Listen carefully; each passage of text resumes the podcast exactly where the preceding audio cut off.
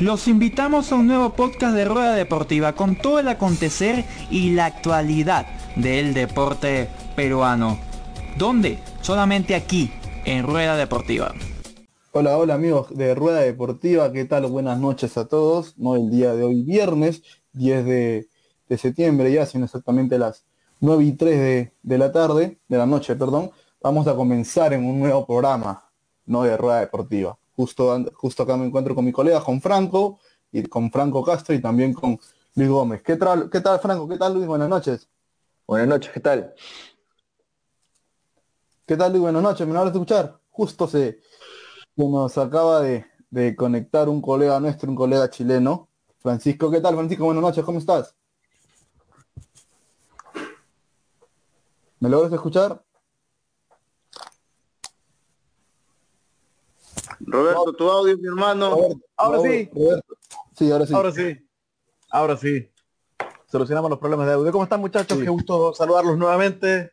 Eh, aquí estamos en Rueda Deportiva de nuevo para, para analizar, eh, digamos, este fútbol sudamericano que nos dejó mucho el día de ayer. Sí, claro que sí.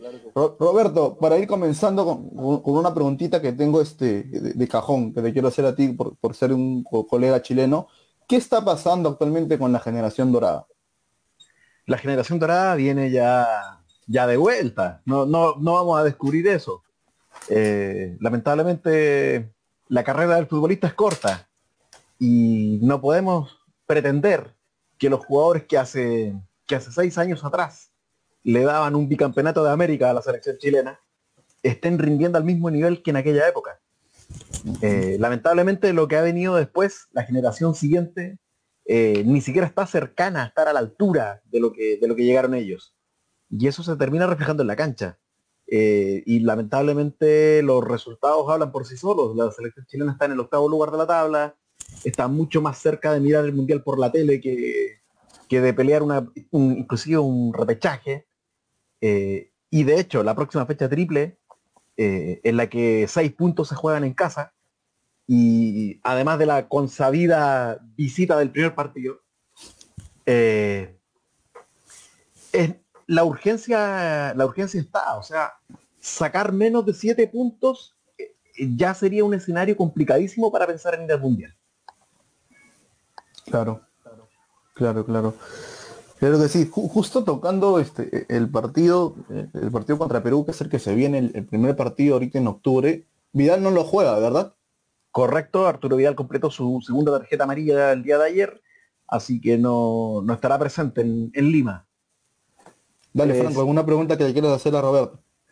¿Qué tal? Buenas noches, mucho gusto. Este, me gustaría preguntarte acerca de lo que está pasando con Arturo Vidal, porque de hecho yo he visto el partido contra Colombia y lo he visto muy por debajo de su nivel. Ya no es el jugador que te crea, ya no es el jugador que se anima a, tirar de larga distancia. Es un tema más que todo emocional o es un tema físico por la edad que tiene, porque ya no va a dar para más, ya tienen que empezar a mirar en el futuro sobre su selección y buscar un reemplazo para Arturito. Mira, Franco, buenas noches en primer lugar. Y sí, tienes, tienes toda la razón. O sea, eh, es lo que decía al principio, Arturo Vidal no le vamos a pedir que sea, le podemos pedir que sea el líder en la cancha, pero no le podemos pedir que tenga, que, tenga la dinámica, que tenga la energía que tenía en, aquella época. Eh, lamentablemente las lesiones le han ido pasando la cuenta y Arturo Vidal, así como Alexis Sánchez, finalizaron con muchos problemas físicos su temporada en Italia. Claro. Y de hecho, Alexis, Alexis ni siquiera alcanzó a recuperarse para la Copa América, alcanzó a jugar 45 minutos y esos 45 minutos le terminaron jugando en contra para lo que era esta triple fecha. Vidal respondió un poco mejor. Vidal está eh, físicamente eh, no tan al límite, pero sí, sin lugar a dudas, eh, bueno, las características de él, tanto personal como futbolista, tampoco lo hacen trascender como un líder, digamos que sea capaz de él tirar al grupo como todos juntos. E, él no, él en ese sentido peca de individualista, peca de impulsivo.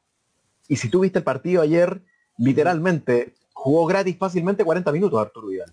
Y no, no estaba bien en la cancha. Yo creo que también empezó su, su bajada de nivel cuando salió del Bayern.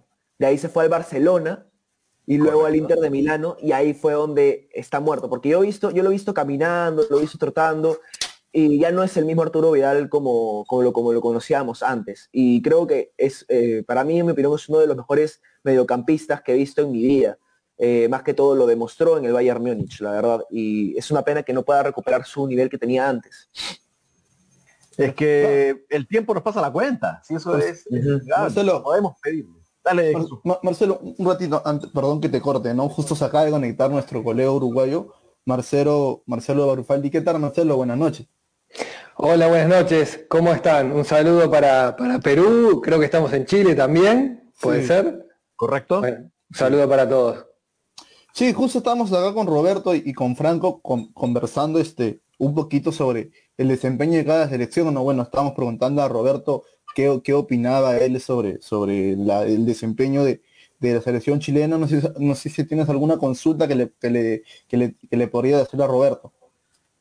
Estaba escuchando justamente lo que hacían referencia respecto a Arturo Vidal y a, la, renovación que le está faltando un poco a Chile y, que también le pasa a Uruguay. O sea, hay varias selecciones como en un proceso de transición. Eh, pero como uruguayo te lo tengo que preguntar, eh, ¿qué tanta paciencia hay con el, en el público chileno y en la dirigencia para nuestro compatriota Martín Lazarte?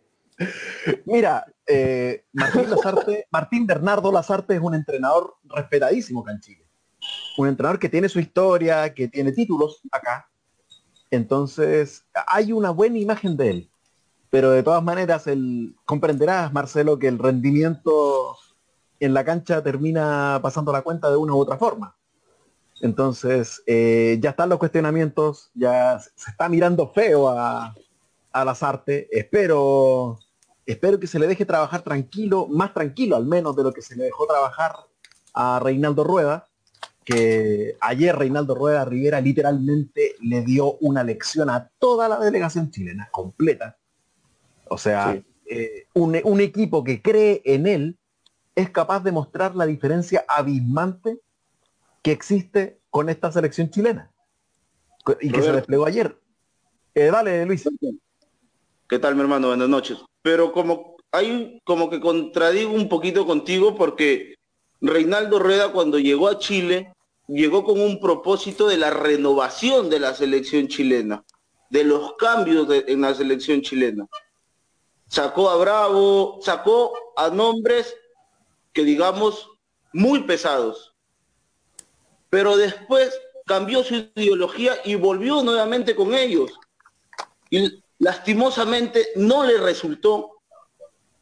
Llegó la oferta de, la selección colombiana y siento yo, y creo que los presentes también van a sentir lo mismo, que Reinaldo Rueda se siente más acogido, más en familia estando en Colombia que estando en Chile. Totalmente. Totalmente. Totalmente. Concuerdo contigo. En Colombia, en Colombia encontró un equipo que ya que ya estaba ya en todo el proceso de renovación. Lo vemos ahora que no necesita de un Jaime Rodríguez para poder hacer muy buenos partidos. Juanfer Quinteros está entrando nuevamente eh, al órbita de la selección colombiana. James está en su mundo, James está en su onda.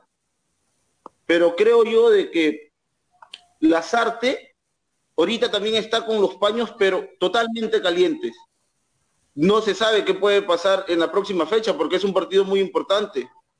Chile-Perú, ojo, se define muchas cosas. Acá en Perú. Perú puede, Perú. puede despuntar o como que Perú puede caer. Sí. Roberto.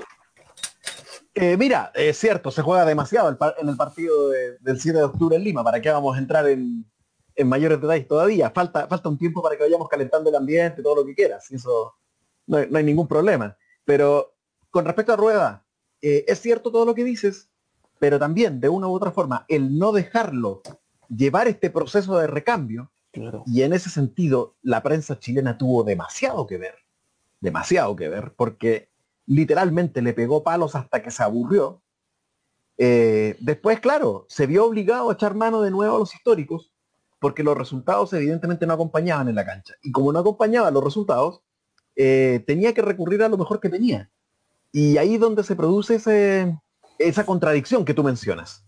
Eh, pero más que culpar a Rueda por ello, eh, en realidad la culpa la tenemos todos acá, todos nosotros. Eh, periodistas, hinchas, dirigentes, porque los dirigentes también dijeron cosas bastante graves del proceso de Rueda, y en el fondo nadie lo dejó trabajar. Y claro, y tienes razón, en Colombia se encuentra en su ambiente, con su gente, y con un proceso de renovación que también Carlos Queiroz había iniciado no de la mejor manera. Y que de hecho el desastroso 6 a 1 en, Quito es la mejor, la mejor prueba de aquello. Y que es el que gatilla su despido. Y que gatilla también el interés por Rueda, que a la vez va de la mano con el 2 a 1 con el que Chile pierde en Venezuela. Entonces, en esa misma fecha se dieron los dos resultados, que gatillaron en la salida de Queiroz y en el inicio del camino que llevó a Rueda de Chile a Colombia. Entonces, eh, de una u otra forma va coincidiendo. Y obviamente la prensa chilena también no es de las más simpáticas que hay, vamos a ser súper francos, súper honestos. Y, ahora, ahora le está tocando, para ir a, volver a la pregunta de Marcelo, ahora le está tocando a las artes vivirlo. Ya, ya no, tiene, no tiene la complacencia que tenía al principio su llegada. A pesar de que Martín Lasarte es un tipo extraordinariamente educado, que se toma todo el tiempo del mundo para hablar con la prensa y a ellos les encanta eso. A la prensa que sigue, que, monitorea el terreno de la selección, les encanta escuchar las artes. Pero el nivel de juego no está, eh, el recambio menos, y si se fijan los que han visto esta fecha triple, de mediocampo para adelante, Chile literalmente no tiene nada, nada. O sea, se lesionó Alexis Sánchez, se suspendieron a Eduardo, a Eduardo, Vargas en uno de los partidos. Y no pudo venir Britton, que Britton era la carta ofensiva más fuerte. Mm, ah, pero claro, no pudo venir, claro, claro. No pudo venir porque no lo autorizó el Blackburn. Ajá. Entonces, si tú sumas todo eso, hay una orfandad ofensiva eh, brutal. Brutal. Y eso terminó pasando la cuenta. Eh, se anotó en estas tres fechas un solo gol. El gol de Jan Meneses ayer en, en Barranquilla. Y un gol más de, más de empuje que por una elaboración de jugada, en, la desesperación ya por el 2 a 0 en contra en aquel momento. Entonces, eh, hay una carencia, hay una carencia grave ofensiva en Chile y que, va, y que va de la mano con la falta del recambio que a, la, que hace mención Marcelo, a la que hizo mención Luis y también Jesús en su momento. Eh, y también Franco, todos dijeron lo mismo, el recambio.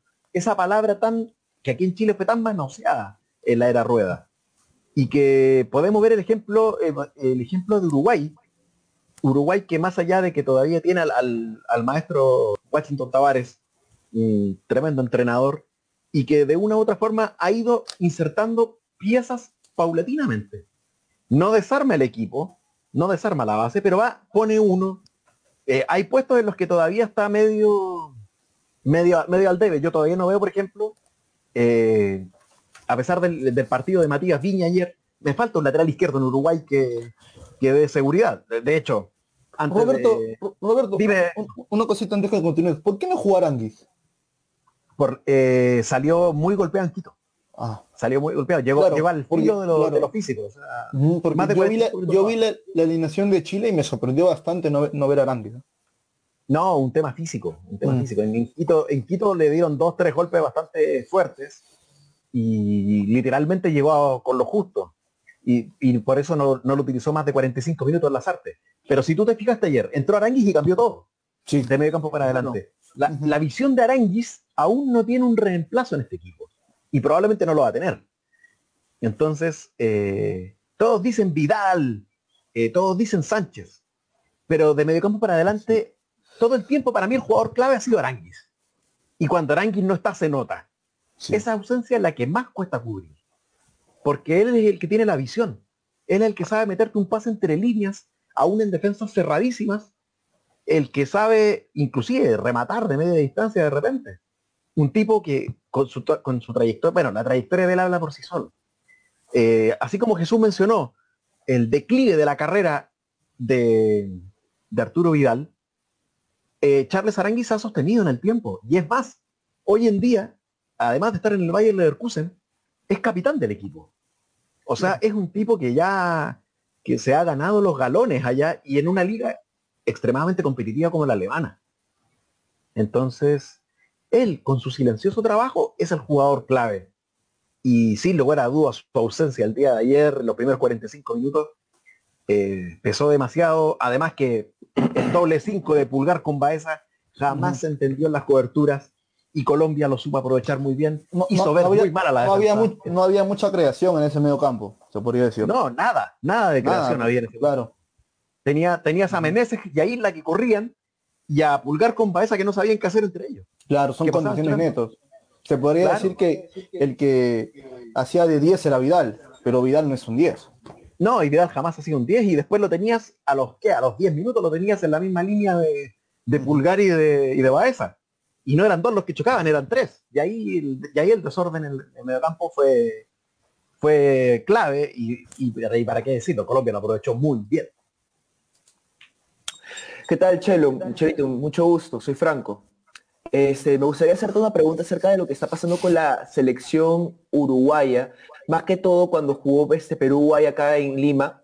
Se ha notado un montón de falta en la ofensiva en el equipo uruguayo, tanto como Suárez y Cavani, ya que no lograron ser convocados en, la en esta fecha. Este, y a Gómez, que fue titular en este partido, lo he visto muy inactivo. ¿Qué crees que le esté faltando más que todo a la selección uruguaya para poder concretar las jugadas, ya que en Lima tuvo demasiados problemas eh, en, ese, en ese partido? Bueno, toda la cuestión del recambio es algo que le, pasa a todas las selecciones y, y que en las elecciones tiene una complejidad que, por ejemplo, no tiene un club. Un club te mandan a un jugador a, a otro equipo o lo dejan libre, ponen plata y traen. Acá vos tenés un abanico limitado de jugadores y como que también se dan procesos muy largos de un futbolista que juega en un mismo equipo, no sé, 10 años, lo que dure toda su carrera porque es su país. Entonces siempre hay temas eh, sentimentales delicados al momento de, de tener que perchar, como se dice acá, por lo menos en el, Río de la Plata, a un jugador con, con renombre, con trayectoria, y en el caso, por ejemplo, de Chile, jugadores que han ganado títulos. Estamos hablando de, de- de jugadores que, que ganaron Copas América. Entonces, eh, ¿quién es la persona que lo tiene que hacer? ¿Quién es el ideal? ¿Un técnico extranjero que venga completamente descontaminado y, y- y de alguna forma le saque la presión a la dirigencia? ¿O tiene que ser una persona de la casa que tenga la espalda suficiente para decir acá yo soy el que manda y si tengo que eh, no convocar a Vidal, lo hago? Por ponerle ejemplo, ¿no? Y en el caso de Uruguay sí es interesante lo que dicen. La renovación ha sido muy paulatina en cuanto a, jugadores. Eh, una de las cosas que se ha criticado mucho a Tavares es el, el famoso club de amigos, el hecho de que siempre convocaba a los mismos, y uno veía la convocatoria y siempre de los 23 había uno que cambiaba como mucho, pero eran siempre los mismos y jugadores que estaban en buen nivel en sus clubes que no eran tenidos en cuenta en- para explotar ese buen momento que estaban pasando. Pero me parece que la, lo que sí veo en Uruguay, que es que la renovación no puede ser, eh, necesito un sustituto de Suárez. No hay, ni lo va a haber. No lo Eh, no puede ser, necesito un sustituto de Cavani. Pasó primero con Forlán. Eh, Uruguay nunca tuvo otro jugador como Diego Forlán. Nunca tuvo. Y, por- y posiblemente nunca tenga porque hasta el fútbol cambió. Entonces, la renovación tiene que ser jugar diferente. Eh, uno ve Uruguay hoy y es un equipo con mucha más posesión de pelota que el Uruguay de hace 3, 4 años. Eh, por momentos yo extraño lo otro, ¿no? Porque eh, había una explosión que era, bueno, ah, Uruguay ganaba pegándole de punta y para arriba. Sí, pero ganaba 3 a 0 porque te, explotaba la pelota quieta, porque le pegaban para arriba y Cavani y Suárez las peleaban todas, las ganaban todas y ellos mismos se gestionaban una oportunidad de gol. Ahora es un equipo que tiene que construir casi que desde cero ofensivamente y que, y que tiene muchos jugadores de buen manejo en el medio campo, pero que a mí me gusta decirle son jugadores de, de toque corto. O sea, mucho pase corto, no hay un jugador que rompa una línea, que te meta un pase en profundidad, que sorprenda, no hay un delantero explosivo. Apareció bien Brian Rodríguez contra Bolivia, pero Ecuador eh, obviamente lo analizó Alfaro y dijo, bueno, Brian eludirá el primero, pero enseguida va a haber otro. Y, de esa forma lo lograron controlar. Y incluso creo que el primer tiempo de Uruguay eh, en Perú es eh, bastante bueno. Y es de lo mejor de Uruguay en esta triple fecha, en cuanto a que hubo un manejo de pelota, pero más, si bien no creamos chances claras sobre el arco peruano, eh, salvo alguna puntual, eh, se llegaba con pelota dominada hasta muy cerca del área peruana. Y esa profundidad que, bueno, el partido contra Bolivia fue como que, sin desmerecer a los bolivianos, este, un amistoso en medio de la triple fecha, porque la verdad que lo que ofreció Bolivia acá en Montevideo fue muy pobre, eh, sobre todo a nivel defensivo. Este, pero encontramos un, Uruguay contra Ecuador con terribles problemas para generar ocasiones de gol, al punto de que no hay ocasiones claras de gol de Uruguay, salvo un centro de Valverde que pega en el travesaño, que no sé si contarlo con vocación de gol. Entonces, lo que tú decías de Maxi Gómez, aquí se le dio la confianza a Álvarez Martínez, el jugador de Peñarol, pero que es un proyecto muy a largo plazo. La gran pregunta es, ¿qué va a pasar? Que yo creo que la respuesta está cantada, pero bueno, cuando estén Cavani y Suárez a la orden, en la próxima triple fecha, si es que Cavani viene, porque está con todo este tema de, Inglaterra. Em, van a jugar los dos de vuelta, vamos a volver a ver a, ese Uruguay quizás más, lento, más anunciado, pero con otro punch a nivel de, por ejemplo, generar situaciones dentro del área, o lo que seguramente no va a pasar, alguno de ellos quede en el banco y, Tavares trate de seguir fogoneando a estos muchachos jóvenes que están apareciendo. Este, sí, también lo que yo he visto más que todo en ese partido de Uruguay fue que su mediocampo le costó demasiado pasarlo a Perú, ya que contaban con Betancourt, Valverde. Eh, Uruguay tiene muy buenos mediocampistas de clase mundial, pero yo he notado algo en la defensa, justamente en un sector de la defensa central que estaba cubriendo Diego Godín. Y Diego Godín, yo lo he visto desde el Atlético de Madrid, eh, siempre ha sido un defensor que siempre tomaba sus pausas, esperaba el balón y a veces uno que otro te golpeaba pero ahora, más que todo, lo visto que más le metía golpe para defender, porque sus piernas no le daban. Eh, posiblemente sea la edad, posiblemente ya este, no tenga la paciencia necesaria como para poder marcar eh, bien a los futbolistas, pero lo que he notado en el partido de Perú fue que, este, estaba, que, estaba como que medio desorientado en el campo y lo veía que dejaba espacios grandes y que eso podía... También tuvo muchos problemas al salir con la pelota, de que entregó muchas veces la pelota a los jugadores peruanos. Exactamente. Entonces, Godín ya tuvo su momento, al igual como que está pasando en Perú, que lamentablemente no dan oportunidades a, los jugadores, a jugadores jóvenes. Tú, tú resaltaste eh, que en una palabra que dice un proyecto a largo plazo, se entiende, pero ya nuestros jugadores ya están, el, todo, todos se perdonan menos el tiempo. Entonces, si no es Diego Godín, ¿quién podría defender esa zona al, 100% como lo hacía este jugador? Bueno, primero es, hay que ver eh, el hecho de poner a Codín en el banco de suplentes, ¿no? Que ya en su momento con Lugano se manejó de una forma bastante diplomática, bueno, una lesión lesión de Lugano y eh, justamente Godín no juega contra Ecuador también por una supuesta lesión. Eh, en el caso de, bueno, jugó Ronald Araujo, que es zaguero del Barcelona, que, por supuesto tiene todas las condiciones para ser el, futuro zaguero de la selección uruguaya, que había dejado bastantes dudas contra Ecuador en el partido anterior en, Quito, pero jugando al lado de Godín. Esta vez jugó al lado de Jiménez. Claro, fue, fue diferente. Y también eh, Uruguay no contaba con Sebastián Coates para esta triple fecha, eh, el jugador del que juega en Portugal, el Sporting, que justo se lesionó. ¿verdad? Estaba Cáceres, pero Cáceres ya es más un lateral que un zaguero. No, no, no lo ha usado Tavares como zaguero y, creo que es más una opción en el lateral. Pero no tenía, o sea, ayer tenía que jugar Ronald Araujo porque no había otro zaguero, básicamente, en, esta convocatoria de Uruguay.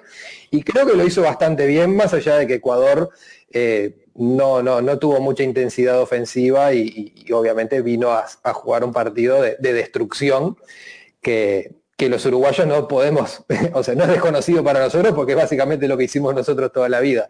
Entonces no, tampoco le podemos reprochar, reprochar nada. Pero, pero sí, claro, el partido contra Bolivia dejó muchas dudas en la defensa de Uruguay. Y, bueno, al menos este partido contra Ecuador fue distinto, fue muy trabado en la mitad de la cancha pero ahora se nos vienen partidos contra Argentina en Argentina, contra Brasil en Brasil, por ejemplo, después tenemos que jugar también en La Paz. Entonces, bueno, eh, ahí va a haber que, hacer algún, algún, trabajo interesante para, para no sufrir, por más que creo que, ya lo habíamos hablado con ustedes en la, en la intervención antes de esta triple fecha, que Uruguay intenta defenderse teniendo la pelota, a diferencia del Uruguay de otra época, que era básicamente todos atrás y pegarle para arriba. Entonces capaz que por ese lado este, no, no se sufra tanto atrás. Marcelo, yo, tengo una pregunta para ti. Justo tú comentabas, ¿no? del medio campo de, Uruguay, que era este, bueno, que estaba, que jugó contra Perú, fue Valverde, Betancourt y Arrascaeta, ¿no? Que tú este, resaltabas que. y vecino. y vecino, claro. Y que tú resaltabas que a, esta selección uruguaya le ha sumado algo de juego aparte de la parte física que siempre ha sido este de, la historia en el fútbol uruguayo. Pero tú crees que, el jugador, el, el diferente para el jugador que tú comentabas para hacer romper líneas, ¿no podría ser Arrascaeta? Debería ser Arrascaeta, pero la realidad es que no, no, ha tenido ese rendimiento en la selección, más allá de que, bueno, de que convierte gol contra Perú y también contra Bolivia. Pero ayer, por ejemplo, no, no, no apareció Arrascaeta. O sea, en, en un medio campo muy entreverado, con mucha gente, eh, no, no, o sea, no se, no se, no se lo vio tampoco eh, como que pedir la pelota, mostrarse, estuvo como muy embarullado. Y, ese es el jugador creativo que, le está faltando a Uruguay en este momento, que, que bueno, el maestro confía mucho en Arrascaeta, pero también está Nicolás de la Cruz, que bueno, no, según River no podía jugar y después terminó jugando en River en el medio de la triple fecha. Eh, y bueno, y también está la posibilidad de Pereiro, que es un jugador que ha tenido muy pocas oportunidades en la selección uruguaya, pero que con el gol de ayer ya empieza como a, ganarse un lugar em, para, para, considerar en ese puesto de, armador de juego, digamos. Por más que Pereiro tiene una, una forma de jugar diferente, es un jugador que llega más al área, que tiene juego aéreo y, no es tan eh, lanzador, pero la idea del maestro es que sea Rascaeta ese jugador que tú decís Jesús, pero me parece que no ha en la selección mostrado eh, eso como tampoco lo ha mostrado de la Cruz, o sea, Uruguay no ha encontrado ese jugador que, que, pueda hacer algo diferente y disruptivo en el partido. Ese distinto hasta ahora no lo encuentro, se podría decir. Sí, así es. claro. Y ahora que llegue Cavani y Suárez para la fecha triple, eh, ustedes podrían optar por un 4-4-2, ya que no, no tienen este, definición en el ataque. O sea, lo que pasa con Uruguay es que arma las jugadas, pero al final no las, no Pero no las culmina. O sea, le está pasando algo más o menos como le pasaba a Perú. O sea, hacíamos buenas jugadas, pero no había concretación de la jugada. No teníamos un definidor. Entonces, ¿tú ves factible un 4-4-2 con Cavani y Suárez como, como, jugando como 9? Bueno, eh, es una. Se viene en realidad, hablamos mucho de los tres próximos partidos de Uruguay, que son contra Argentina en Argentina, contra Brasil en Brasil y contra Colombia, primero antes que esos dos acá en el centenario, pero después Uruguay tiene que jugar también en La Paz y, va a ser un planteo bastante conservador. Eh, yo quiero ver si están Cavani y Suárez y juegan los dos juntos, o capaz que busca más el maestro eh, un 4-4-1-1 donde Arrascaeta podría ser ese jugador que está detrás del 9. Em, vamos a ver, me, imagino un Uruguay un poco más reforzado en la marca y en ese sentido no sé si se optará por jugar con dos delanteros o jugará con un media punta y un delantero o quizás un delantero y dos media punta. Eh, seguramente el maestro tiene un mes para, estudiarlo con, con, su cuerpo técnico y me parece sí que se va a sentir más cómodo Uruguay sin la responsabilidad que tenía, sobre todo contra Ecuador y contra Bolivia en esta fecha. O sea, Uruguay sacó 7 puntos de 9, que todos lo hubiéramos firmado antes de esta triple fecha, y, ahora como que ya tercero, y habiendo obtenido estos, estos resultados, se encara con otra tranquilidad. Si perdemos en Argentina y perdemos en Brasil, no va a pasar nada acá en Uruguay. Claro. Yo, tengo una pregunta para, para, para Marcelito. Dale, dale, dale, Luis, dale. No, hola Marcelo, ¿qué tal? No sé hola, Luis, ¿cómo estás, Luis? Te escucho perfecto. Bueno, le dije que lo escuchaba perfecto y lo corté. Eh, Ahí está. Ya, perfecto. Eh, como tú dijiste, Uruguay para mí, en lo personal, fue la selección que más ganó. Mientras Chile disculpando mi gran hermano Roberto, fue la selección quien yo esperé más en esta fecha triple, pero fue la que más me decepcionó, ¿no? Porque prácticamente quedó dentro de la tabla de abajo, en los tres últimos, yo pensaba de que fácil podía saltar más que Perú, pero Uruguay, con las figuras que le faltó, creo de que hizo un gran papel, porque contra Perú reaccionó muy rápido y tuvo también para ganarlo. No sé qué es lo que tú piensas, eh, Marcelo, si crees que los siete puntos no son suficientes, ustedes querían los nueve puntos. No, no, no, los siete puntos son suficientes, la verdad que está todo el mundo muy, muy conforme y sobre todo también que el, cambia absolutamente todo el último gol, el gol de ayer, o sea, eh, de pasar de cinco puntos a siete y subir un puesto en la tabla, o sea, indudablemente el partido contra Perú, un punto era un buen resultado, pero era bueno si se ganaban los otros seis que fue lo que finalmente ocurrió. Si no, no hubiera sido un buen resultado para Uruguay. Y si, como les decía, se hablaba mucho, se hablaba mucho de lo que venía después de esta triple fecha. Si no sumábamos ahora, ¿cómo vamos a sumar en Manaos contra Brasil? O en Argentina contra Argentina, o después contra Bolivia, después también tenemos que ir a Paraguay, o sea, es una seguidilla de seis partidos durísimos para Uruguay. E incluso Colombia acá en el centenario. Marcelo, disculpa, lo que tú dices es muy cierto. Si no se acababan los seis puntos que nos quedaban en esta fecha triple, el punto contra Perú no era, no era importante como ahora ustedes lo están tomando. En lo personal, creo yo de que pasó lo mismo con la selección peruana. Era el partido donde tenía que ganar contra la selección venezolana, no importaba cómo, sino ganar, porque se, te venía Brasil, se te venía el rival más duro, creo, de toda la eliminatoria sudamericana y para cualquier selección del mundo. Ok, venía debilitada, no con sus figuras habituales que nos tiene acostumbrado, pero sí descansado, con hambre de querer volver a lavarse la cara tras ese bochornoso eh, incidente que pasó, que no tenía por qué pasar. Y Perú, gracias a ese partido, Estamos donde estamos y estamos arriba de Chile, arriba de Venezuela y de Bolivia. Muchos dicen, Perú con la, con la derrota contra Brasil está como que retrocediendo, pero no, nos mantenemos iguales. Si los resultados se dan, nos podemos poner en quinto puesto. Le ganamos a Chile, sacamos un buen resultado en Bolivia, que no sería descabellado, y ya Argentina sabe lo que es jugar contra Perú allá en Argentina también. Lo hemos complicado demasiado, hasta incluso estando al punto de ganarle. No sé si nuestros invitados del día de hoy piensan lo mismo y cómo relacionarían este tema con, con el momento que está pasando su selección, ¿no? Roberto. Es difícil hablar del, del momento de la selección chilena, ya lo hemos analizado bastante, eh, para Perú este partido llega en un muy buen momento. O sea, es una posibilidad bastante cierta de, sumar los tres puntos en el primer partido de la próxima fecha triple. Y para Chile, sin lugar a dudas, eh, todos los problemas de mediocampo hacia adelante, que son los principales, eh, derivan en que obviamente las expectativas vayan bajando. Ahora, esta fecha triple que tuvo Chile también era, era de las más complejas que podía tener. O sea, le tocó con Brasil en casa. Aunque haya sido local, es lo mismo que estábamos hablando, es Brasil. Una selección le gana a todo el mundo.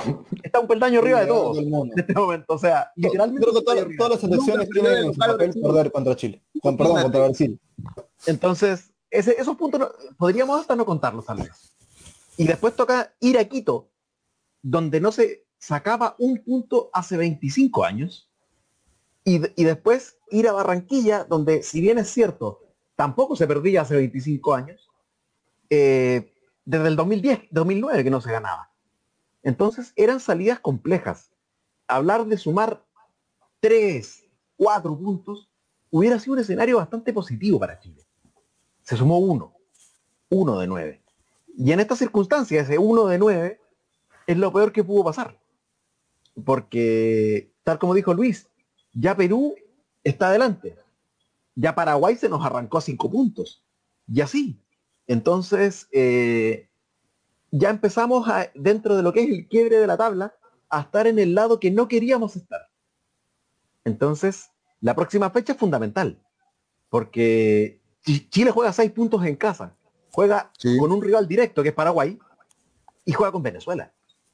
Son seis puntos que en el papel para ir a Qatar hay que ganarlos, sí o sí. Pero futbolísticamente hablando está lejos. Está lejos, sobre todo con Paraguay. Paraguay, Eduardo, si sigue Eduardo Berizzo, Paraguay eh, puede darle muchos problemas a Chile acá. Y ni hablar del partido en Lima, ni, ni hablar del partido en Lima, que más encima es el primero. Eh, ahí, hay demasiado juego. Y tal como dijeron todos, demasiado en juego para las dos selecciones. Entonces también aparte también he sentido eh, en la selección chilena que le faltó al jugador Vargas. Sentía que se faltaba eh, a ese jugador porque más que todo, aparte de su velocidad, también este, juega un juego colectivo con todos sus compañeros. Más que todo. Eso es lo que, más que todo lo que yo creo que le faltó a Chile. Bueno, eh, Vargas, la, ausencia de Vargas como el, referente de ataque, eh, un Vargas que, porque es un caso muy curioso, porque en los clubes no te rinde como te rinde la selección. Eh, si tú revisas el historial de Vargas, tiene varios pasos por clubes a nivel internacional, incluso jugó en Inglaterra, jugó en Alemania, perdón, en jugó en, España, en Italia, en el Napoli, en México y fue ídolo. Pero salvo en México, todos los otros pasos que les nombré literalmente fueron sin pena ni gloria. Entonces, eh, el recuerdo de Vargas en el Queen Park Rangers es mínimo. En el Napoli también. Eh, de hecho, en el Napoli son más malos que buenos los recuerdos. Eh, salvo un partido que hizo un triplete en una Europa League, en, un partido ante un equipo sueco X, no se recuerda nada más de Vargas en Napoli. En España lo mismo y así. Los pasos de él no han sido tan positivos como en la selección, donde ha sido el referente de ataque, el, goleándole a Alexis Sánchez, el goleador histórico. Sí. Porque en este momento Alexis es el goleador, pero los dos, palma a palma, a un gol, a dos goles de diferencia. Y siempre con ese gol, con ese tiro sorpresa, que Perú también lo vivió un par de veces. Entonces, eh, en ese sentido, es una ausencia que, claro, que se estaba, que se, que se notó para el día, para el día de ayer.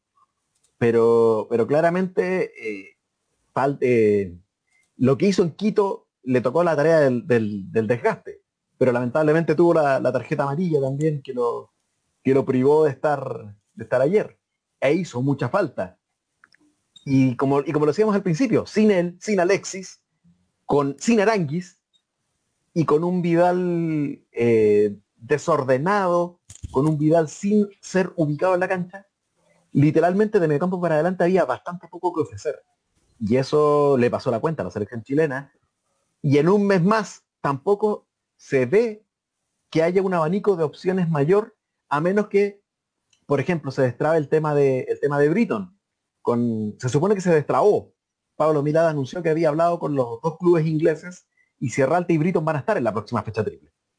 Eso sería un, gran avance en dos de los puntos débiles de ayer, la defensa y el ataque. Una defensa que con este mediocampo que todos chocaban, literalmente naufragó por todos lados. O sea, ¿cuándo se había visto a Gary Medel jugar el partido horrendo que jugó ayer con la selección? Nunca. Y ayer lo eh, vieron, o sea. Sí, dale, perdón, sí, perdón por, por no saber esto, pero yo que yo sepa, Medel no, primera vez que yo lo veo como defensa central. En algunos partidos yo lo he visto a veces como lateral, una veces lo ponían un poquito más arriba como un jugador de contención.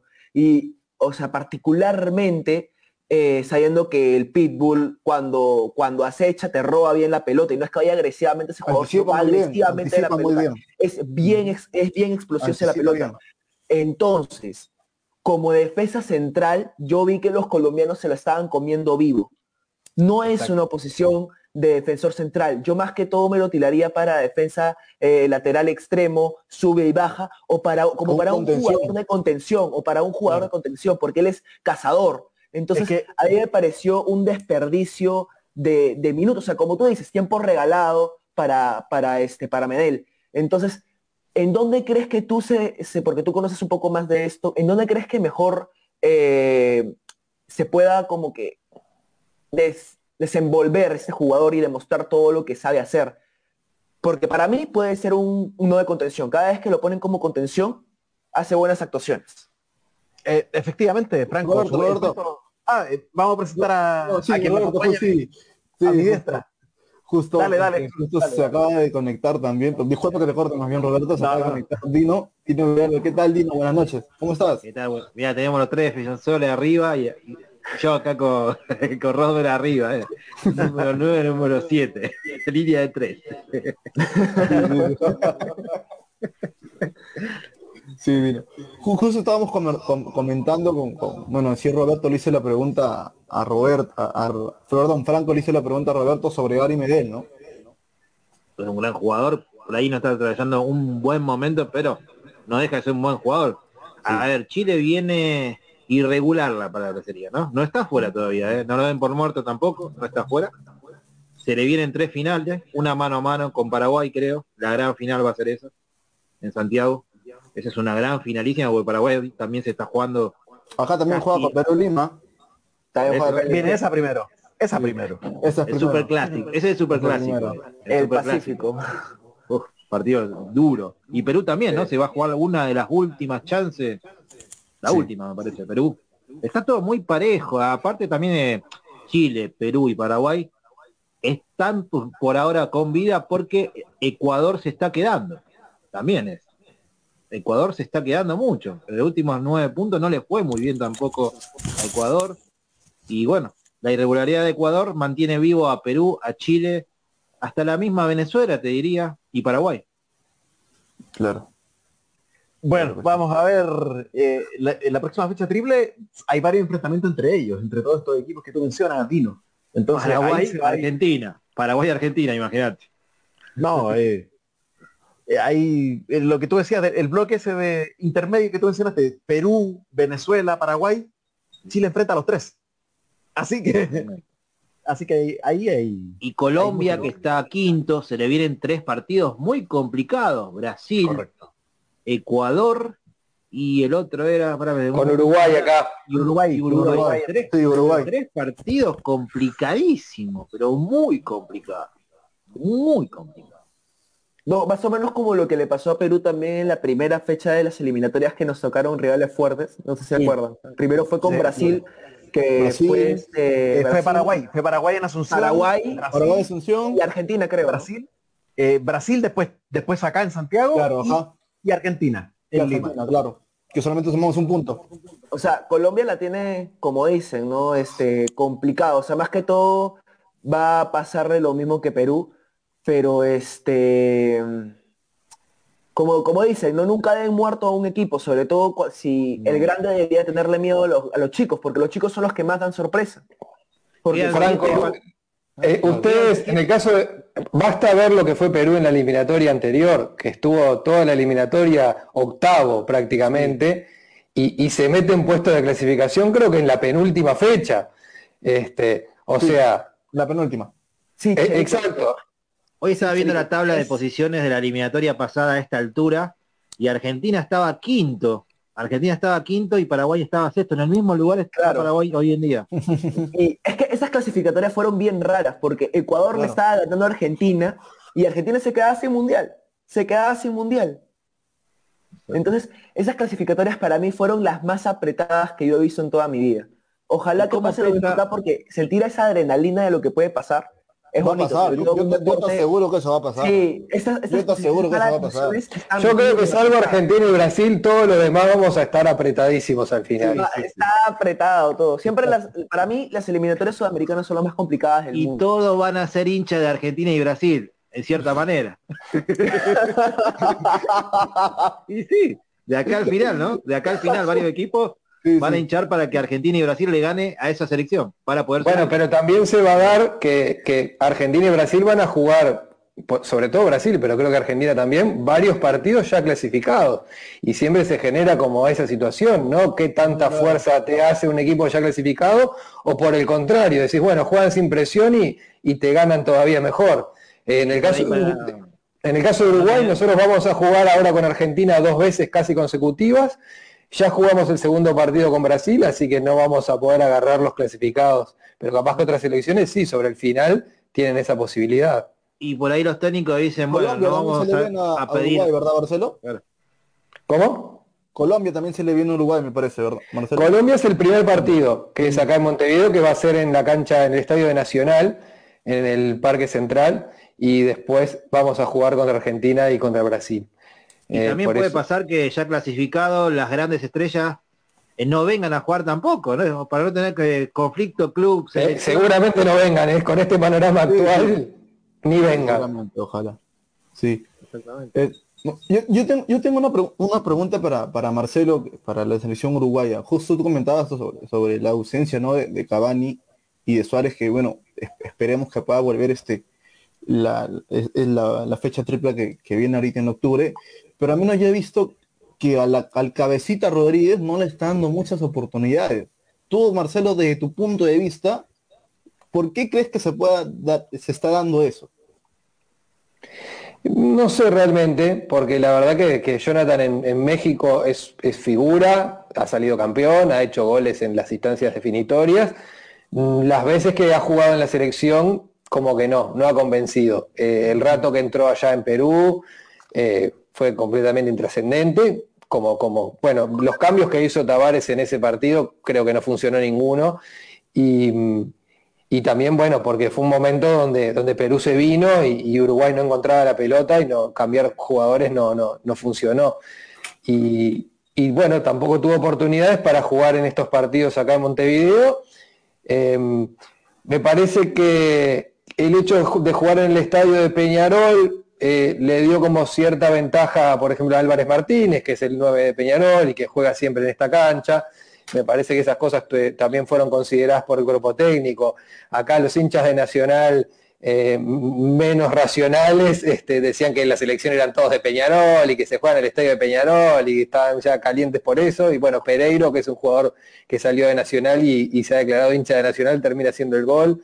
Y entonces como que ahí, viste, se, se contrapone y bueno, somos todos uruguayos, etcétera. Pero el caso de, de Jonathan realmente creo que es un jugador que ha tenido muchas oportunidades y no las ha aprovechado en la selección. Y bueno, eh, el maestro está buscando otras, otras alternativas, pero, pero siempre está en la convocatoria. Así que bueno, el día que lo ponga y rinda, o rinda más o menos lo que da en, en el Cruz Azul, eh, seguramente tendrá más oportunidades y si no, irá quedando relegado. Si está, no estando Cavani Suárez, jugó apenas un ratito en Perú, ya te da la pauta, ¿no? Claro, Jesús, Claro, claro que sí. Dime, Dino, ¿qué me ibas a preguntar?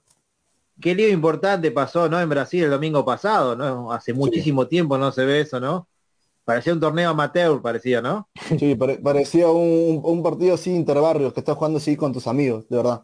Que, entra, entras con planilla, con armas, ¿no? Ajá. Parecía medio raro, ¿no? La verdad que fue, fue feo, ¿no? Esas cosas Sí, muy feo. que no deben La- pasar. La- que no la- deben la- pasar, ¿no? Porque esas cosas, a ver, con las redes sociales, con la diplomacia de cada país, se puede manejar de diferentes maneras, creo, ¿no? Sí, la, la verdad que para, al menos para mí se, se, se, se pudo haber llevado de otra manera, no de una mejor manera. Yo creo que se, quiso, se llevó de la manera que se quiso llevar eh, por A la parte de las autoridad. autoridades, de Brasil, sí. Por parte de las autoridades brasileñas. O sea, no fue casualidad eh, el momento en que lo hicieron.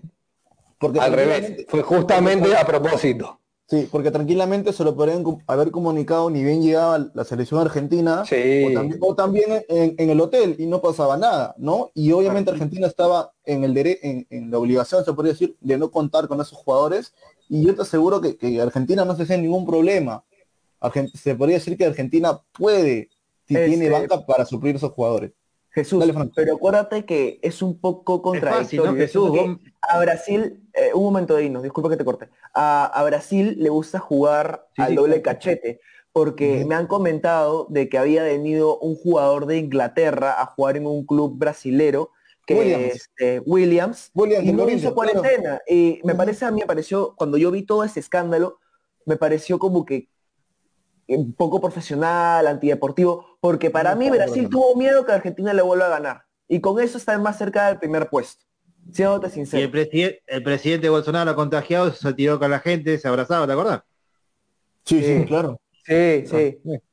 Claro, Sí. claro. Ah, Y, y lo peor es que supuestamente que a Brasil lo hayan castigado eh, para que no juegue de local el partido con Perú. ¿Y qué pasó? Y al final, y al final ¿Qué, sí pa- qué jugaron en- pasó? O sea, ¿qué pasó? No, y cómo terminar esto? ¿Qué, pi- ahí va, que ¿qué viene- piensan ustedes? ¿Qué piensan ustedes? ¿Cómo piensan que se va a resolver ese partido de Brasil-Argentina que no se jugó? Año que viene, año que viene clasificado, eh, No, 100 mil dólares para... No, En Dubái, en Dubái, lo juegan en Dubái. No, multa, multa económica para Brasil por No, hacer eso. no. Eso no les Seguro duele, la no, multa no le va a doler, multa es económica. quitarle Pero es lo que van a puntos. hacer. La FIFA multa no le va a doler. es FIFA nunca se va a tirar con Argentina y menos con Brasil, jamás. Va a ser la balanza, la famosa Digo, balanza. es que, escúchame, yo entiendo lo que va a pasar, pero a Brasil no le va a doler una multa económica. Lo que le va a doler es que le quiten tres puntos. Eso le va a no va a doler. pasar. Ahora, que no va a pasar efectivamente. ¿Argentina puede reclamar los tres puntos o no? ¿Puede reclamarlos? Porque ellos se fueron, ¿no? A ver, no, no, Ellos- se, ellos se se fueron violó el reglamento, se violó el reglamento FIFA. La política no se puede meter en el fútbol. Partamos de ahí. Se metió la política en el fútbol, en ese partido. No, claro, yo- lo pregunto porque este, o, o- o- o sea, a ver, Eh, perdón, Dino, si vamos a, a- a lo- a la cruda realidad, o sea, e- ese era un motivo hasta de, de desafiliación de Exactamente. Brasil. O sea, de que Brasil quede afuera, del Mundial, de todo. No, si vamos a, supuestamente lo que dice la FIFA. Y que no juegue Libertadores ni Sudamericana en ningún torneo. Exacto. Afuera de todo. Es que, todo, sí, sí. es que, ¿sabes cuál es el problema? Desde que a Perú, cuando jugó con Brasil acá en el local, nos robaron el partido. 4-2, sí. Nos robaron el partido. Yo dije, Sí, sí. Brasil está haciendo lo que quiere con las eliminatorias. O sea, mi posición es esta. Si quieren hacer un reality show, que Brasil pase sin jugar las eliminatorias. Es más, si quieren darle la Copa del Mundo, denle la Copa del Mundo. Porque, o sea, al tengo- parecer el esfuerzo, el esfuerzo de los, de los- de los equipos no vale nada. Porque un equipo Pero- chico no le puede ganar a un equipo grande. Brasil, Tengo una Brasil hipótesis muy frívola. Tengo una hipótesis muy pero frívola lo que está pasando con no Brasil. campeón. A ver, di- dilo, Dino, dilo, Dino. A ver, quiero escuchar eso. Tengo una hipótesis eso. muy frívola, muy chimentera, ¿no? Sería. Dila, dila, dila, dila, por favor, dila, estoy molesto. Dale, dale. Porque ya son varias de Brasil, ¿no? Entre Copa Libertadores, entre eliminatorias. Claro. ¿No será que Brasil quiere voltear a Domínguez y quiere poner un presidente brasilero de vuelta? La tiro, ¿no? La tiro. No, Sin porque, porque, en sí, o sea, o sea, Bra- Domínguez está haciendo lo que quiere Brasil.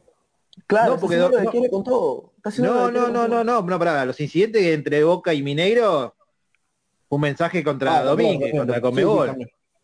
Esto también, violaron, eh, entraron al estadio, sin permiso de Conmebol ni FIFA. Sí, muchachos. entraron así la nada. Es- Entraron es exponer- es exponer- nada.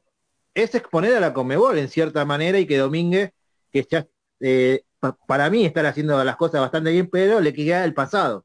El pasado es muy oscuro lo que pasó en Conmebol, pero te digo que Domínguez de a poquito está haciendo las cosas muy bien, está recuperando plata sucia de las gestiones anteriores, Claro. porque la, la Conmebol está recuperando millones de dólares que se están repartiendo en cada federación ahora mismo también. Y los brasileños son, fueron siempre muy pesados en, en Conmebol. Y dije, no sé, ¿será que Sí, pero no- están no haciendo un nuevo avalanche? El TAS, el TAS ¿qué hace? No, ah? no la tanto, no justicia. tanto el show, que- no tanto como el show que están haciendo ahora. Eh, ni siquiera el VAR eh, interviene en los Eh, partidos de Brasil. El TAS, el TAS no está haciendo nada porque, o sea, lo que puede hacer la FIFA es intervenir ahí, ya que el TAS no está haciendo absolutamente nada. Porque, o sea, en sí, yo digo, ¿por qué creen que Brasil no, no va a volver a ganar una Copa del Mundo? ¿Por qué creen? Sí. ¿Por qué? O sea, respóndeme, ¿Quién? ¿por qué?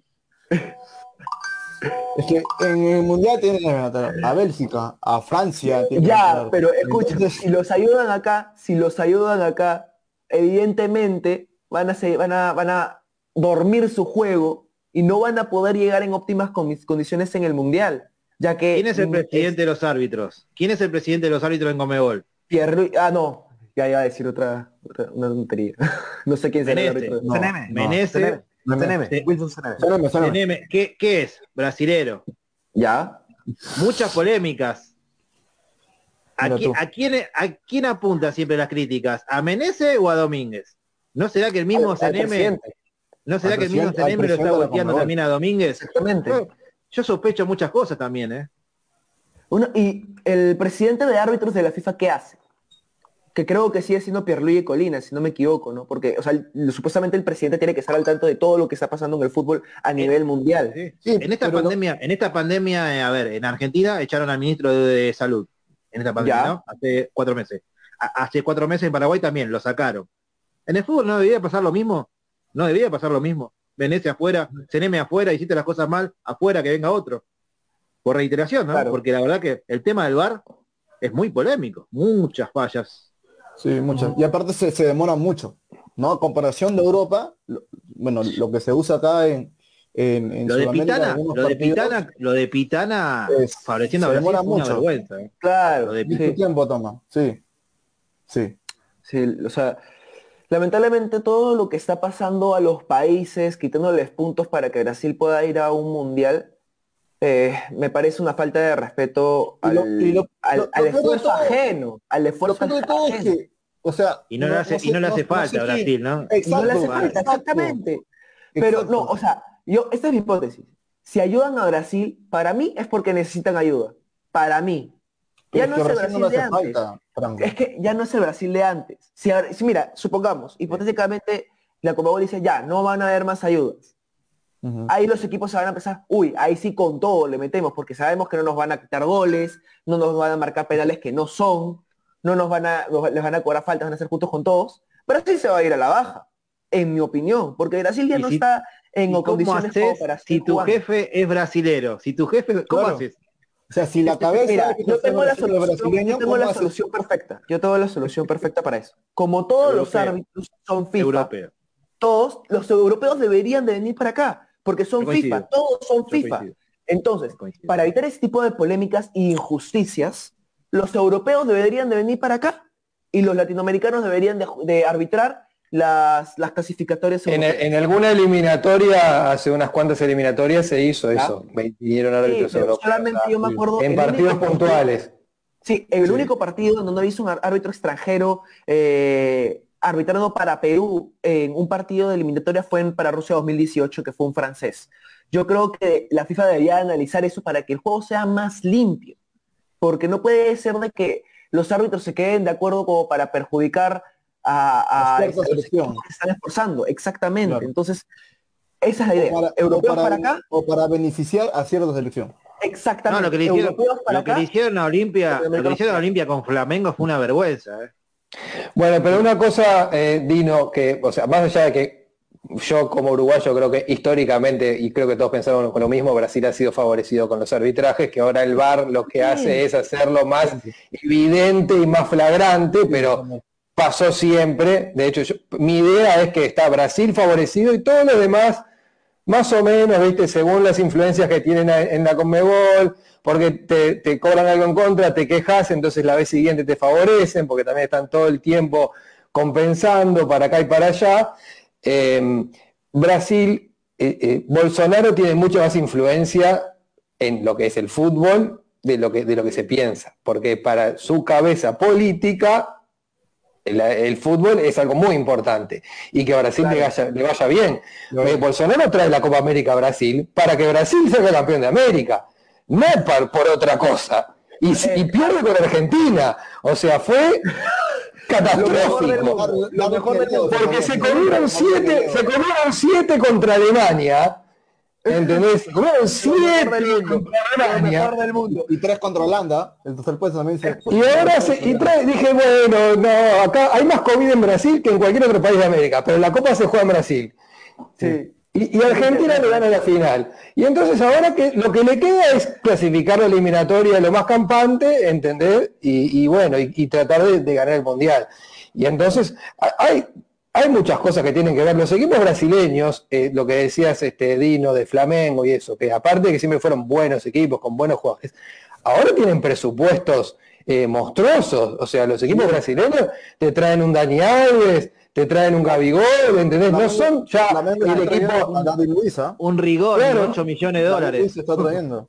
Eh, claro, digo, no, no son eh, exportadores únicamente de jugadores, o sea, manejan unos presupuestos ahora y bueno, y esa platita eh, tiene que dar resultados, entonces van a recurrir a todos los recursos necesarios para que los resultados estén. Chelito, este, un, un- un segundito. Este, lo que pasa es que tenemos que modelar ahorita los tiempos, me acaban de escribir, porque ya se nos está acabando el tiempo. Entonces, para poder ah, hablar y que todos podamos tener una conversación, eh, dan den sus opiniones lo más corto posible por un tema de tiempo, más que nada más. Y ahora que tú tocas el tema de la Copa América, eh, fuera, fuera de eso, cuando yo vi ese partido, el gol argentino lo, lo grité como si hubiera sido un gol peruano. Te lo juro. Todos, creo, ¿no? Te lo Creo que juro, la- no, creo es que que todo Sudamérica gritó- lo que me ¿no? dio, la satisfacción que me dio eso, Dino, tu selección Creo de que verdad me dio te lo juro, tu selección Creo que todo. Sudamérica lo gritó así, ¿no? Sí, te lo juro.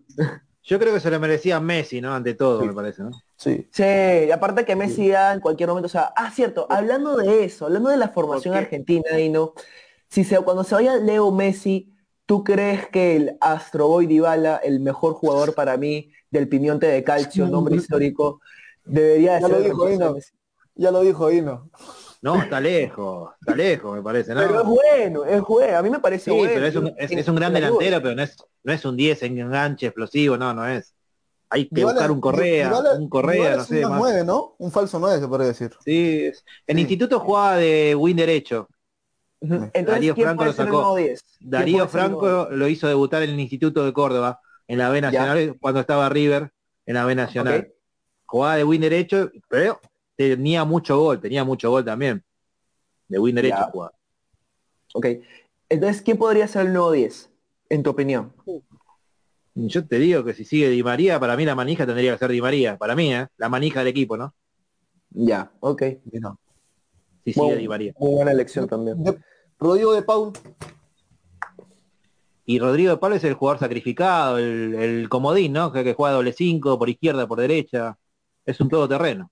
Claro. Me parece, hoy estuvimos hablando un poco de la renovación y quizás eh, Argentina lo que no tiene que caer es buscar el sucesor de Messi o el reemplazo de Messi, porque es imposible. No Sino, hacer. eh, eh, encontrar un recambio desde la forma de jugar. Eh, yo una de las cosas como uruguayo que más celebré de la final de Argentina-Brasil, Franco se emocionó con el gol de Di María. Yo me emocionaba cada vez que le pegaban una patada a Neymar, porque También. el sueño uruguayo era lo que pegó Argentina en esa final y aparte ganando. Eh, y y es, esa actitud es una actitud que, que es diferente de esta Argentina también que tiene jugadores en el medio campo como De Paul que es un buen jugador con buen pie que cuando te tienen que talar te talan De- Yo creo que Argentina pegó una. lo que Brasil siempre pegó en toda su historia, ¿no? Porque Brasil siempre pegó Brasil. ¿eh? sí sí sí te agarraba Dunga y sabes qué Junior Baiano, me acuerdo, ¿te acordás? ¡Bum, bum, bum! Sí, Lucio. Sí, muchísimo. Lucio, Maicon. Maicon, ay sí, obviamente. Bueno, Sí, sí. ahora me gustaría hablar acerca de sus predicciones de cada uno de sus equipos. ¿Cómo creen que termine la fecha? Para esta este, fecha triple. Para esta fecha triple. ¿Cómo Claro. creen que su equipo va a terminar esa fecha? Porque, ojo, solamente queda la de octubre y noviembre y de ahí es el mundial. Así que, aproximadamente, ¿cuántos juegos quedan, este Ortiz? Como cinco juegos, porque es fecha triple y en noviembre habrán dos, supongo. Sí, claro, son Sí, 10, en, en sí quedan nueve partidos, nueve por tres, 27 puntos. 27 puntos, claro. Ya, a ver. son cinco ahora este año y después el año que viene Ya creo Claro. que esto va a ser interesante. ¿Qué es lo que espera desde su propia perspectiva cada una de sus selecciones para que salgan de una manera satisfactoria eh, esta fecha triple que va a estar complicada, sobre todo eh, creo que para, para, este, para Chile, si no me equivoco, va a estar bien complicada. Y este, bueno, ¿qué esperan cada uno de sus equipos? en Uruguay también, tiene, Uruguay también la tiene complicada. ¿Cuáles Bueno. son sus predicciones de la siguiente fecha? ¿Quién empieza? Del lado de Paraguay te hablo, si Paraguay de los nueve puntos saca siete, pues para mí clasifica al Mundial. Tiene que Ok. sacar siete. De los nueve, Ya. siete. Ahora, ahora mismo. ¿eh? Ya. Eh, ¿Tú, Cherito? Uruguay tiene que ganarle a Colombia el primer partido de los tres y después va a jugar completamente liberado de toda responsabilidad contra Argentina en Santiago del Estero, creo que es el partido, y contra Brasil en Manaos. Si Uruguay no le gana a Colombia, ya el panorama es un poco distinto, pero no muy distinto. O sea, un empate contra Colombia no va a ser catastrófico para Uruguay, va a tratar de sacar un punto contra Argentina o contra Brasil. Y creo que Uruguay, sin la responsabilidad de obtener el resultado, puede ser un rival peligroso tanto para Argentina como para Brasil. Francisco, ¿tú qué opinas acerca de tu selección? ¿Qué es lo que puede esperar en la fecha triple y qué tendría que hacer, qué tendría que ajustar para poder clasificar eh, a Qatar 2022? Uy. Difícil. 9 de 9. O sea, no, no hay otra opción. No hay otra opción. O sea, el escenario es ese. Hay que, hay que quitarle puntos a Perú. Sí o sí. Eh, idealmente los tres. Pero un punto también sería bienvenido. Y los dos, y los dos en casa hay que ganarlos. Hay que No, ganarlos. sí, claro. Un empate también para ustedes sería un golazo. ¿no? Un empate para ustedes también sería un golazo, creo. Un, Porque- un empate sería un buen, un buen resultado, pero lo óptimo sería ganar. Porque además hay que bajar a Perú. Perú ya está adelante. Bueno, no, tanto. sí. No, Por no un tanto, no tanto. Un poco, un nada más. Porque claro. el que sí me preocupa es Paraguay, porque gana ese partido y para mí ya fue. O sea, ya se disparó. Ya se disparó. Paraguay está con 11, ¿no? 11 puntos. Sí, o sea, y Sí, para claro. mí, en mi opinión, merecido porque Paraguay ha tenido muy buena actuación en estas clasificatorias. Para mí, merecido Mm. que vayan al Mundial. Merecido. Está flojo Paraguay. Sí, está flojito ahorita. De- bueno, para este, para ir lo- lo- en lo que decía Franco, justo estaba ahí haciendo así, haciendo números. En, Bueno, no por solamente- último, de, de tantas predicciones, ¿qué número va a salir el gordo de Navidad? Así lo ganamos todos juntos.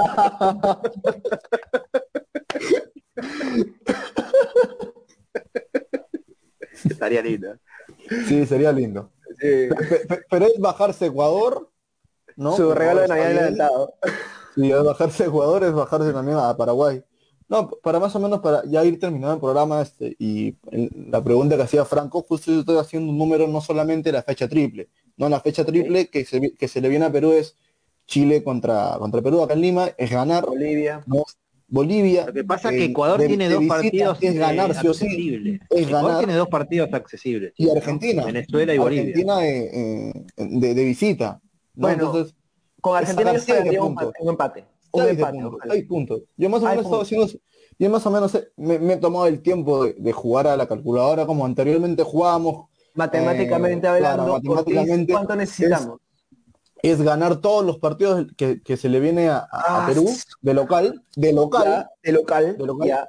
y sacar dos victorias a Venezuela de visita y a Bolivia. Si se puede sacar a- algún empate Uruguay, Argentina, a ver, un, pa- un panorama que lo veo muy complicado sería, sería estupendo. Pero lo primordial es no regalar ningún punto de local. Todo lo que se viene de local, que es Chile, Paraguay, eh, Bolivia, es, es, es- es ganarlos. Es ganarlos. ahí o sí. tenemos- Y no nos complicamos. Franco, Nueve puntos. Ahí tenemos nueve puntos. Sí.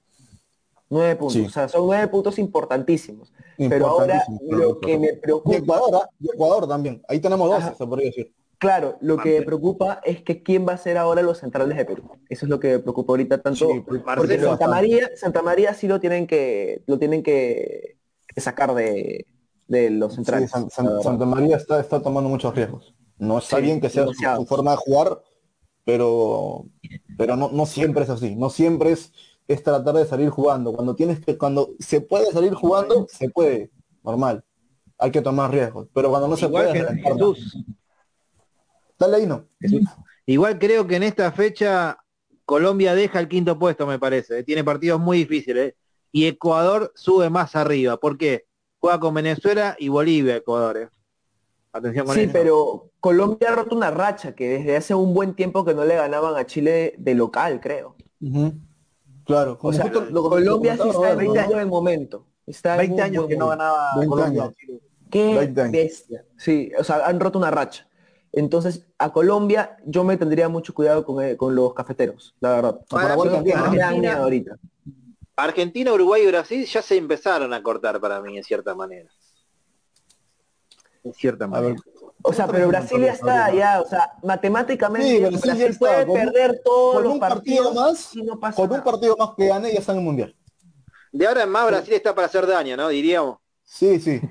Sí, o sea, aparte que Brasil tiene tampoco 24 puntos. Al Sí, mundial pues. tú clasificas con 25, 26 puntos, ¿verdad? Al repechaje.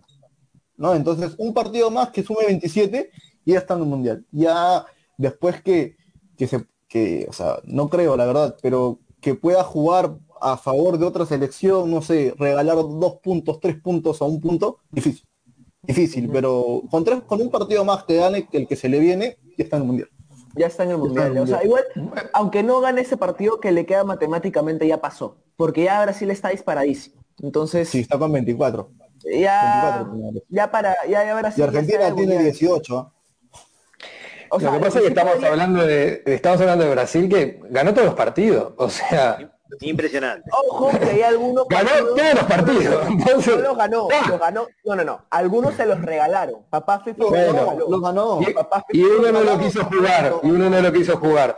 Eh, pero eh, en el caso de Uruguay, por ejemplo, eh, porque más allá de los puntos, también están los rendimientos. O sea, uno ve a Argentina y Brasil y están a un nivel por encima de todos los demás. Ahora los demás, no hay ninguna selección que uno la vea jugar y diga, pa, no sé, es Ecuador cuando se hacía fuerte en Quito, o, o Bolivia cuando se hacía fuerte en La Paz, o, o Chile en su mejor momento. O sea, no hay una selección que uno la vea jugar y diga, esta selección va de cabeza al Mundial, sacando a Argentina y Brasil, ¿no? Obviamente. Muy irregular. Muy En el caso de Uruguay, por ejemplo, que, que a todos nos da la sensación de que Uruguay no, no juega bien, porque no juega bien y no ha jugado bien, eh, tomando en cuenta los mismos rivales, en la misma condición de local y visitante, que la eliminatoria pasada, Uruguay tiene dos puntos más. Y la eliminatoria pasada clasificamos segundo. Y es increíble, o sea, ¿cómo puede ser que tengamos más puntos que la vez pasada jugando mal? Pero son los números. Y como dice el maestro, uno lo quiere o lo odia, eh, las eliminatorias son para clasificar, no son para jugar lindo ni para otra cosa. Entonces, eh, está todo muy parejo y creo que, así como Perú la vez pasada vino desde atrás y clasificó, te toca una triple fecha con Argentina, Brasil y un partido difícil de local y ya bajás. Es así. Igual, igual te digo una cosa, yo lo veo mejor en el Mundial a Brasil que a Argentina. Eh, vos dirás, ¿Estás loco? No, no estoy loco. Yo lo veo a futuro mejor en el Mundial a Brasil que a Argentina. Pero, o sea, es que Tiene uno de los mejores técnicos, si no el mejor técnico de la eliminatoria, a mi gusto también, ¿no? Sí, sí. sí, Sí, también, Tite. sí, la- Tite, Tite es cráneo, Tite es cráneo, es cráneo. Es cráneo. Sí. Eh, Chelo, tú dijiste que, este, que en las clasificatorias está para ganarse, no para jugar bien. Es que Eh, nunca se jugó hay bien, algo, claro, hay algo, hay algo en lo cual estoy en desacuerdo. ¿Tú crees que jugando, o sea, si yo gano todos los partidos pero jugando mal, ¿no crees que eso crea un ambiente de confianza en un equipo y al final haga que pierdan los papeles y no al final no saben qué hacer con la pelota? Porque es importante jugar bien y ganar los partidos, no simplemente jugar mal y ganar los partidos. Jugar lindo, dirás vos, ¿no? Otra cosa. Claro, que ahí entraríamos en la vieja discusión de qué es jugar bien, pero ya entramos en un punto, ya pasó la mitad de la eliminatoria. Claro, ya, Eh, te, vienen, te vienen los jugadores dos días antes del partido. Claro. Tienes que sacar los La puntos. pandemia O sea, y no te vas a poner a inventar. Yo creo que la Copa América siempre es eso. Muchos dicen un banco de pruebas. Bueno, tenés a los jugadores un mes ahí, eh, podés traer jugadores nuevos, podés intentar una forma nueva de jugar. Ya pasó la Copa América, salvo Argentina. Los demás salimos todos más o menos igual, porque Perú tuvo una buena Copa América, pero mismos jugadores que aparecieron ahí después no fueron considerados. Entonces, como que no cambió nada. Solo Argentina que, ta, que se logró el título, se sacó toda esa presión y, salió fortalecido. Pero ahora nadie se va a poner a, inventar nada, me parece. Cada uno va a jugar cada partido como una final y sacar el resultado es lo único. Mirá que todavía hay un técnico acá en Paraguay que se llama Berizzo que inventa cosas, ¿eh? Y lo putea todo el estadio. ya te digo. Queda un creativo. ¿Cómo No, lo sí. putearon ayer, mamita, y el anterior partido? La gente se fue Bueno, enojada ayer puteando a Berizzo y, y había ganado Paraguay, ¿eh? Y había La prensa Paraguay. ecuatoriana, la prensa ecuatoriana, por lo que pude ver con otros colegas de Ecuador hoy, quedaron muy enojados con, con Alfaro porque, porque hizo los cambios después de que hizo el gol de Uruguay. Este, en vez de tratar de, de enfriar el partido en los últimos minutos, sobre todo después del gol que nos anulan. Pero en Así Ecuador que- también a veces están como, iban tercero, segundo en un momento y pedían más, muchachos, cálmense un poco, están segundo, tercero están. Eh, claro, Bueno, está. a veces se exige más de lo que se puede. ¿Qué le queda al resto a- en su momento a Paraguay, a, a Venezuela? a- Capaz sí no podría ser, eh, eso es lo que, lo que tú preguntas, lo que se pide, o mejor dicho, los, que perio- los periodistas que piden a, a- que a la selección ecuatoriana o cualquier selección más, es porque al menos yo creo que sienten ellos, desde su punto de vista, que pueden dar más y no están dando todo, se podría decir. pero viene haciendo una gran eliminatoria. Ecuador siempre fue primero, segundo, bueno, ahora está tercero, pero es, viene siendo un proceso después de muchísimo tiempo Ecuador está ahí en los primeros planos. No es fácil a veces mantenerse y hacer un trabajo bueno.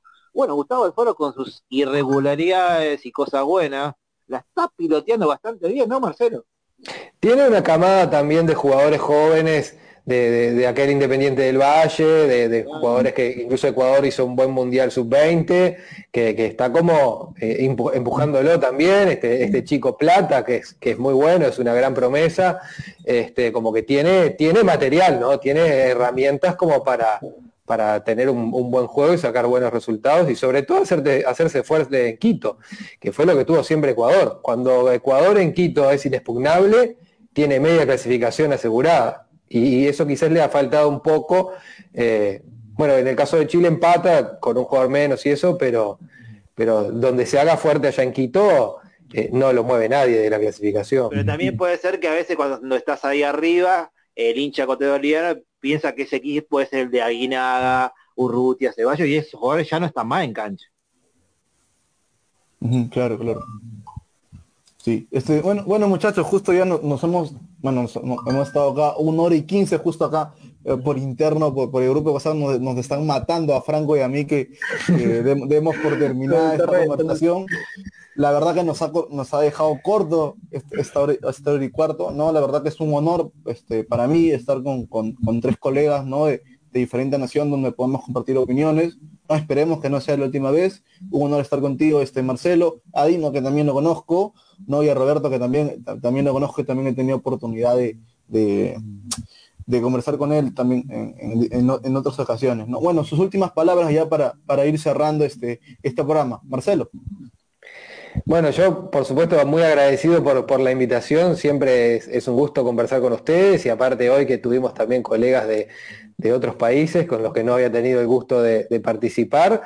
Y, bueno, un poco el mensaje es, Argentina y Brasil están adentro y bueno, y los demás vamos a estar ahí en la pelea hasta el final, la cosa se va a apretar y no los, países que vienen un poco atrás no pierden las esperanzas, o sea, todavía ya lo demostró Perú en la eliminatoria pasada, eh, queda mucho camino por recorrer, Argentina y Brasil van a estar en algún momento clasificados, capaz que no vienen los jugadores y todo eso, así que eh, todavía falta mucho, pero sí creo que este año, con estos cinco partidos, ya va a estar el panorama bastante claro y, seguramente bastante resuelto para, para lo que quede el año que viene, ya ser los últimos, los últimos momentos de la eliminatoria. Les mando un abrazo grande y bueno, estamos a las órdenes. Dino, Dino, Dino, tus, últimas palabras para ir cerrando. Un saludo para toda la mesa. Bueno, Franco es el clon de Icardi, muchacho. Es claro, qué qué bache. ¿Dónde está Wanda? ¿Dónde está Wanda? delantero, delantero, delantero centro, la ¿ah? sangre, en la sangre este goleador, por favor. Soy un goleador, soy un goleador. Esa pelota. Roberto, tus últimas palabras para ir cerrando ya el, el programa del día de hoy. Como siempre, gracias por la invitación. Un gusto compartir con Marcelo. Primera vez que compartimos en el set, como él bien lo dijo. Con Dino, para qué decir.